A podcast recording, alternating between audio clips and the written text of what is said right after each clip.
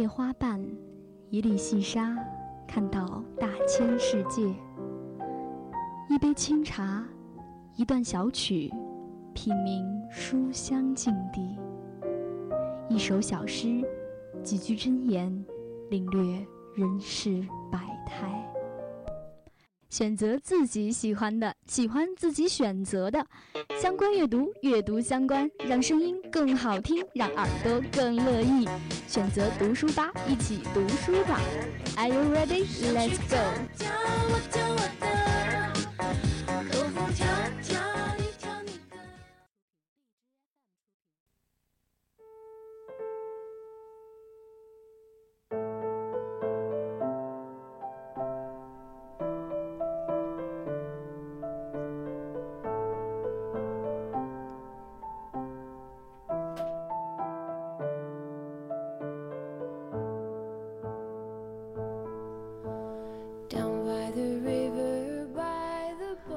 各位听众，欢迎锁定 FM 九十五点二浙江师范大学校园之声。周二傍晚的十七点零五分，来到读书吧，听一本好书。我是你们的老朋友静怡。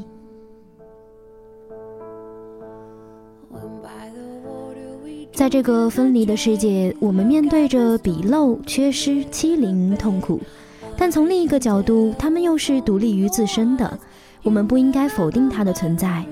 如若将这一切安放到自己身上，成为枷锁，它意味着你太过于投入观察这个世界，却忘却了自己，而这样也不能完成尽善的观察。这就是存在主义，它讲述了关于分离的一切：世界与个体的分离，道德与行为的分离，过去与将来的分离。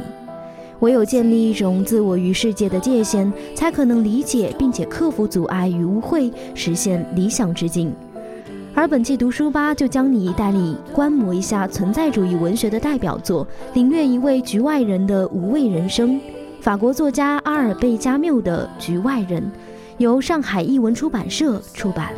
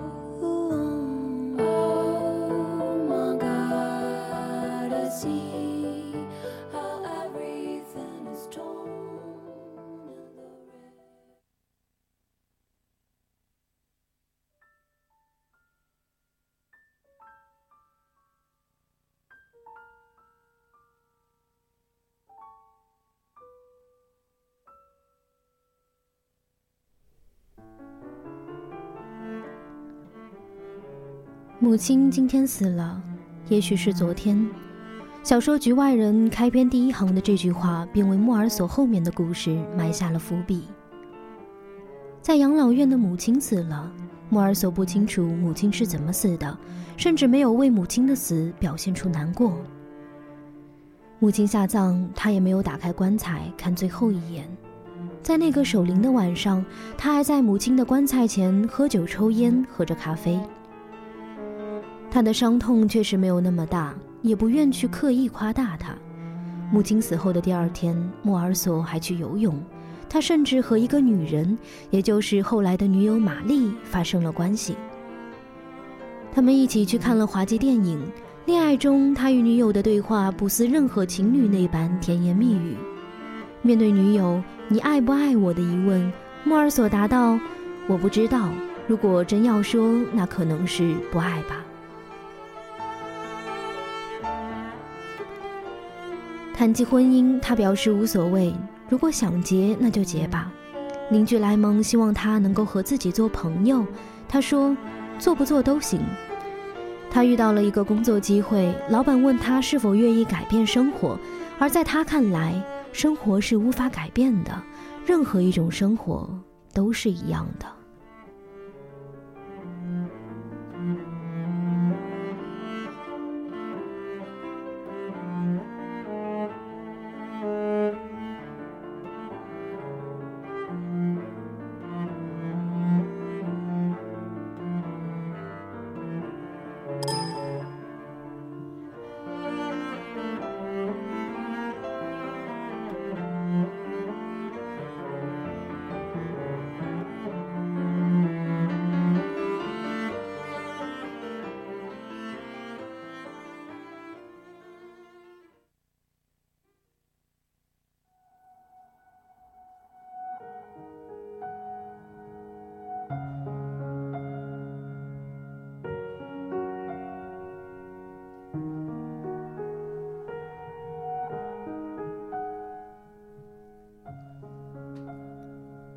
莫尔索是个局外人，他对周围的事物有一种惊人的钝感，这不仅仅表现在面对情感和工作的时候。他是一个能使自己连死神和信仰都置身事外的人。一次冲突，莫尔索防卫过当，错杀了对方。进行审讯的人没有调查起这件案件的本身，而是把这次杀人和埋葬母亲的事情联系在一起。由于他在母亲的葬礼上不合常理的表现和离经怪诞的言行，顺理成章变成了人们咬定他预谋杀人的证据。他被断定为一个违背社会道德原则的冷酷无情的人。深陷泥沼的莫尔索没有激烈的为自己开脱，面对律师的措辞和法庭上的审讯，他保持了一贯的冷漠态度。他总认为，早死晚死都是得死，多活几十年又是怎样呢？他不相信永乐的彼岸世界。临死前，神父到监狱为他进行忏悔。他倒觉得，我对自己所有的一切都有把握，比他有把握得多。他无视社会的既定规则，逃离世俗生活。对于人们而言，他太过于异类，扰乱了秩序，以至于被世界处判了死刑。这就是莫尔索。《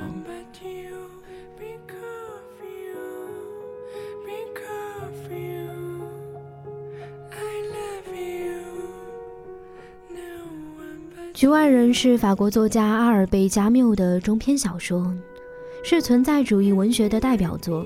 它形象地体现了存在主义哲学关于荒谬的观念，即由于人和世界的分离，世界对于人来说是荒谬而无意义的。人对荒诞的世界无能为力，因此不抱任何希望，对一切事物都无动于衷。小说塑造的主人公莫尔索是一个离经叛道、言行怪诞、冷眼旁观、我行我素的局外人形象。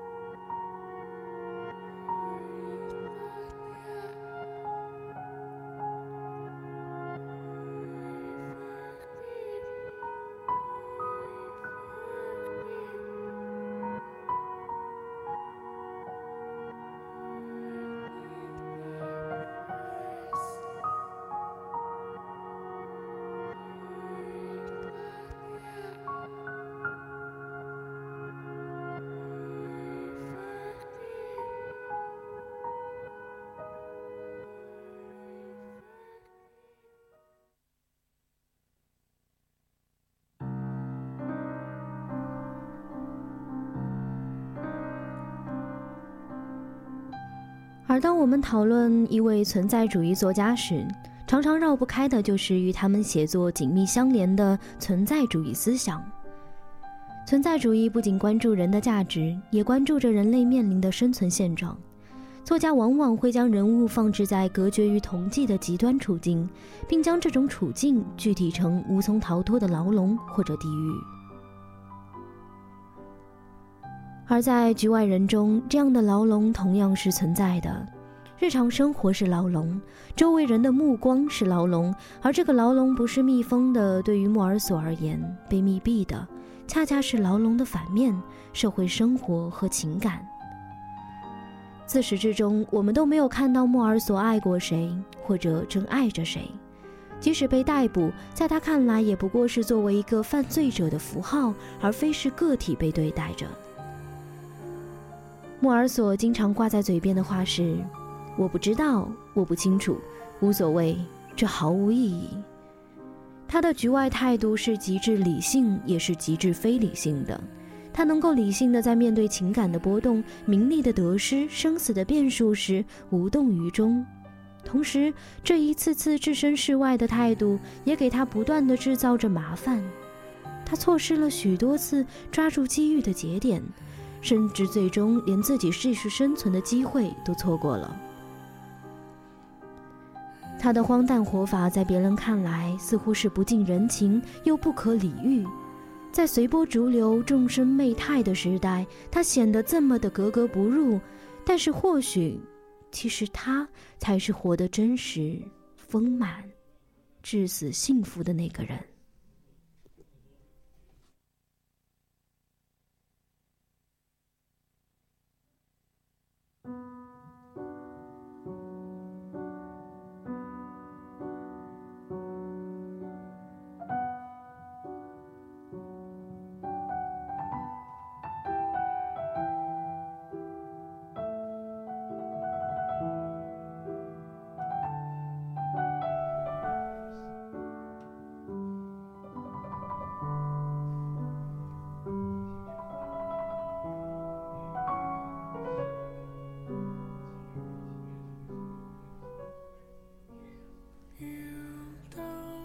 存在主义及人道主义，局外人着笔所写最深切的是人道主义，是真正的人的解放，是追求自由和本真。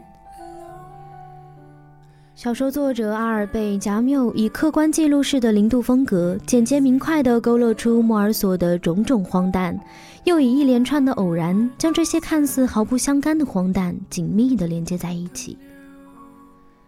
在整个偶然背后，我们似乎又能看到某种普遍及一个看似阴然实则荒诞的世界里人和世界的相悖。大部分人总是表里不一，他们做的往往并非内心真正渴望的东西。他们都有一种群居意识，惧怕被疏离与被排斥，惧怕孤单无依靠。而莫尔索显然是另一类人。它同样代表了许多的人类的现状生活，这似乎是一个似曾相识的抉择：保持本真还是随波逐流？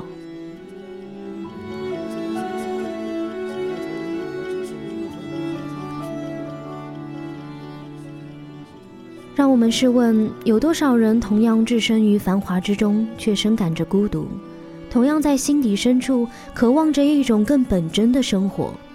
又有多少人真正的有勇气，自始至终都不愿意戴上矫饰的面具？如果人生荒诞，那么你作为人的存在，是否找到了超脱荒诞的人类的终极意义呢？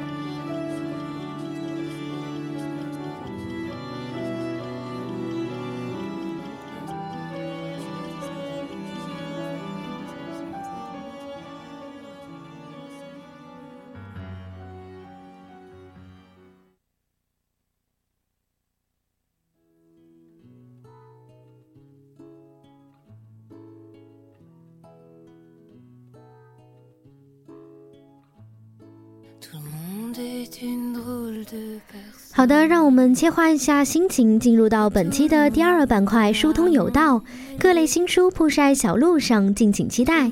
本期节目将给大家带来《巨大的陨落》《未知大学》《斯通纳》等书。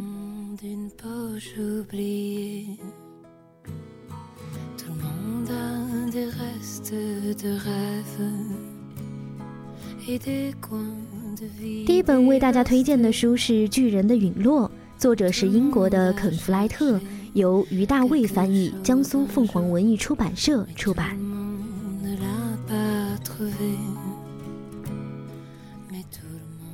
在第一次世界大战的硝烟中，每一个迈向死亡的生命都在热烈的成长。巨人的陨落是旧帝国的陨落，旧贵族的陨落，旧制度和观念的陨落。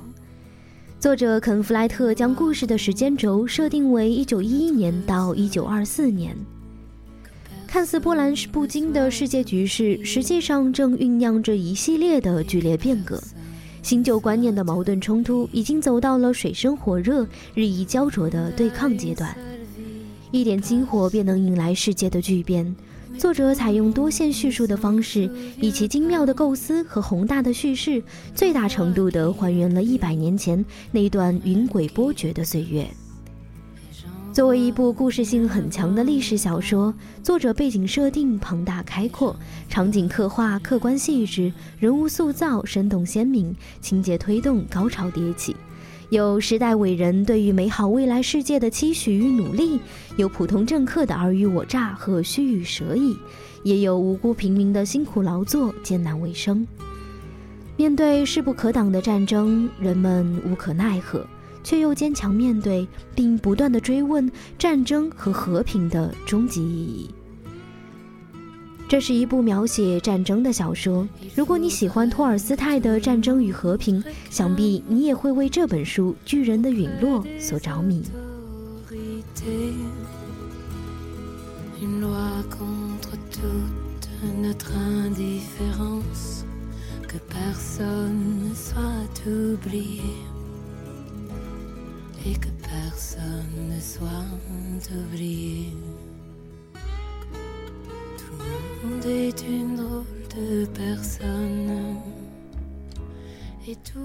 第二本为大家推荐的书是《未知大学》，作者是智利的罗贝托·波拉尼奥，由黄叶翻译，由上海人民文学出版社出版。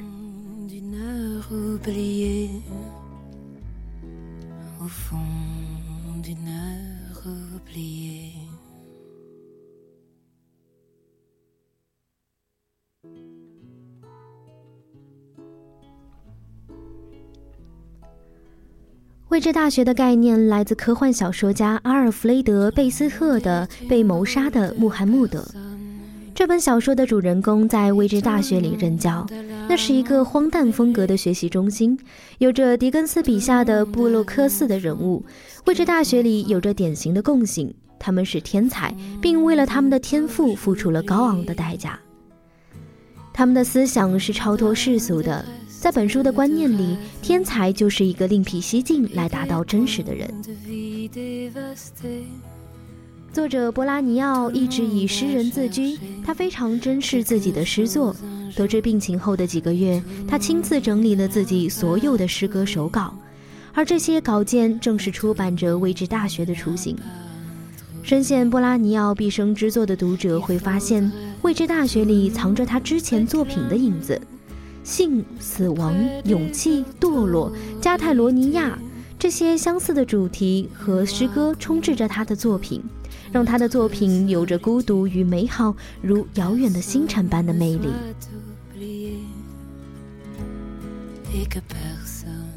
孩子诗中有片大海，故城笔下有座小城。而波拉尼奥的诗歌是散发着存在主义廉价魅力悲剧集合，带着隐秘而敏感的道德情境，以及钝器一样突如其来的美丽暴力。翻开这部特别的诗作，你会发现，或许这是诗人一场文艺的浪游，一部诗版的荒诞侦探。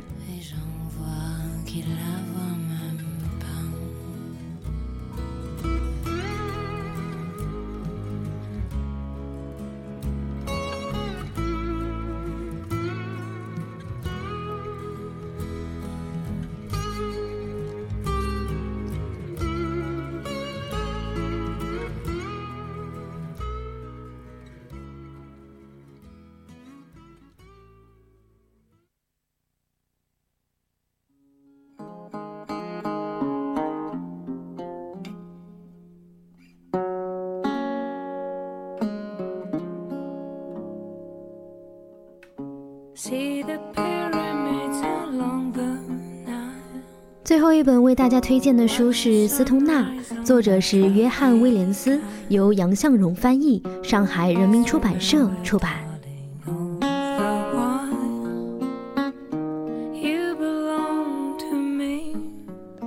在美国密苏里州，来自偏远农场的农家子弟，十九岁的威廉·斯通纳进入到了州立密苏里大学学习农学。从一堂选修文学课起，他的一生就悄然改变。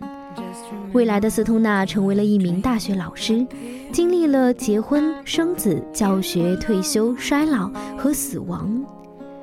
在他生命的尽头，我想他可以坦然地面对这个问题：你的一生还要期望别的什么吗？作者约翰·威廉斯向世人展示了凡人中的勇者在如何的生活。他的笔触澄澈、节制却准确，就像被打磨光滑的橡木板上反映出的本色、持久的光泽。斯通纳是一部蕴含着真诚、激情与紧凑力量的小说，它讲述了生命中最重要的部分：爱、认同、怜悯、置业、傲骨、信任与死亡。这本书是关于一个勇者失败不失意的人生。即使不能拥有完美的生活，索性追求过完整的自我。斯通纳的伟大之处在于以不似一丝一挂的悲喜的冷静，洞察了生活本质的全部。他从本质上触及了遇见期待与真实体验的生活间的落差。那生活的本质是什么呢？或许读完这本书，你会有所启示。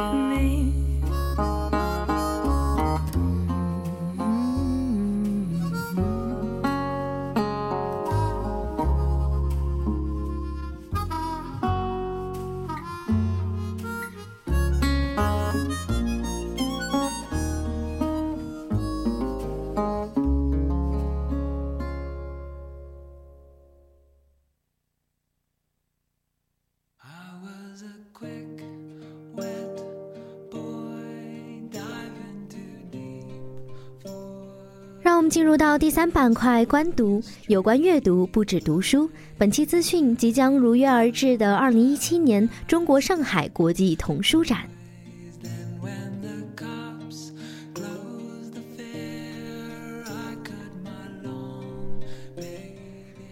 说起书，有写给成人看的书，自然也有写给儿童看的书。要使得书籍的宣传推广的好，书展无疑是一个很好的方式。读者们也能从中找到最新出版的合乎心意的书籍。今天的观读就为大家带来的是十一月十七号到十一月十九号跟大家见面的中国上海国际童书展。中国上海国际童书展是行业重要的年度盛会，它让少儿发童的绍兴发行界的同仁们汇聚一堂，体验了与世界同步的精彩内容和商业机会。作为国内目前最专业的童书出版平台，每年中国上海国际童书展围绕着商业实践、数字思维、经典案例等话题，组织着专场的议论论坛，汇集着海内外、国外出版、数码、文化创意的产业人士，促进着国内内容交流平台儿童学习的商贸及合作。从童书的创作到营销，让与会观众集齐了获取业界最前沿的资讯信息。童书出版上，中国上海童书展提出了国际出版人访问计划，今年呢则是第四届。今年的国际出版人访问计划邀请到了来自意大利、瑞士、哥伦比亚、波兰、南非、法国、英国、黎巴嫩、印度、格鲁尼亚十个国家的十一位嘉宾。十一位嘉宾将应邀来到上海参观当地的出版社、书店，参加贸易洽谈会，并作为演讲嘉宾出席 CCBF 专业会议论坛。说到上海国际童书展，不得不提的还有陈伯吹国际儿童文学奖。陈伯吹儿童文学奖设立于1981年，是新中国文坛第一个以著名作家的名字命名的文学奖项，已经成功举办了25届，是我国目前连续运作时间最长和获奖作家最多的文学奖项之一。该奖呢，每年评选一次，被列为中国上海国际图书展的重要大奖。除了著名的陈伯吹儿童文学奖，中国上海国际童书展还举办着国际作家书节。数十位国内作家与插画家将出席 CCBF，并且在整个上海市范围内举办读书会和研讨会，并向他们年轻的粉丝签售书籍。据悉，今年的作家节将举办三十余场活动，为给观众呈现出今年最优秀的儿童文学作品。活动将在会展的第三天，十一月十九号周日迎来高潮。十位著名的插画家齐聚一堂，带来 CCBF 第二届现场插画大游戏。而如果要说中国上海国际图书展的发展方向，那便是非儿童未来莫语，未来教育莫属了。伴随着儿童教育的兴起，童书展将教育板块逐渐加强，形成着儿童未来教育展区。越来越多的在线教育艺术培训机构、AR 互动玩具教育开发商、VR 设备、益智类教育 APP 等知名品牌参展，成为了教育展区的重要组成部分。如果你对儿童文学感兴趣，想更加多的了解与儿童教育相关的最新资讯，敬请关注十一月十七号到十九号在中国上海儿童童书节举办的上海国际儿童童书展吧。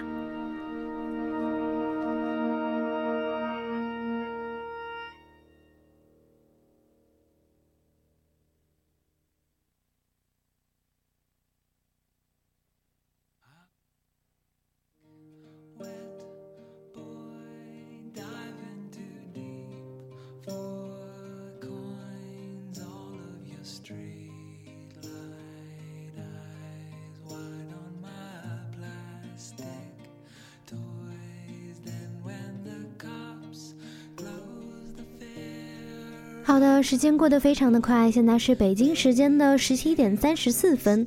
那本期的读书吧很快就要和大家说再见了，让我们再来回顾一下本期读书吧的主要内容。第一板块有颜如玉，有颜如玉玉玲珑，一看便知。本期读书吧带你领略一位局外人的无畏人生。法国作家阿尔贝加缪的《局外人》，由上海译文出版社出版。第二板块疏通有道，各类新书铺晒小路上，敬请期待。本期节目将给大家带来了《巨人的陨落》《未知大学》《斯通纳》等书。第三板块观读，有关于阅读，不止于读书。本期资讯即将如约而至的2017中国上海国际童书展。好的，我是本期的说书人庆怡，我们下期不见不散。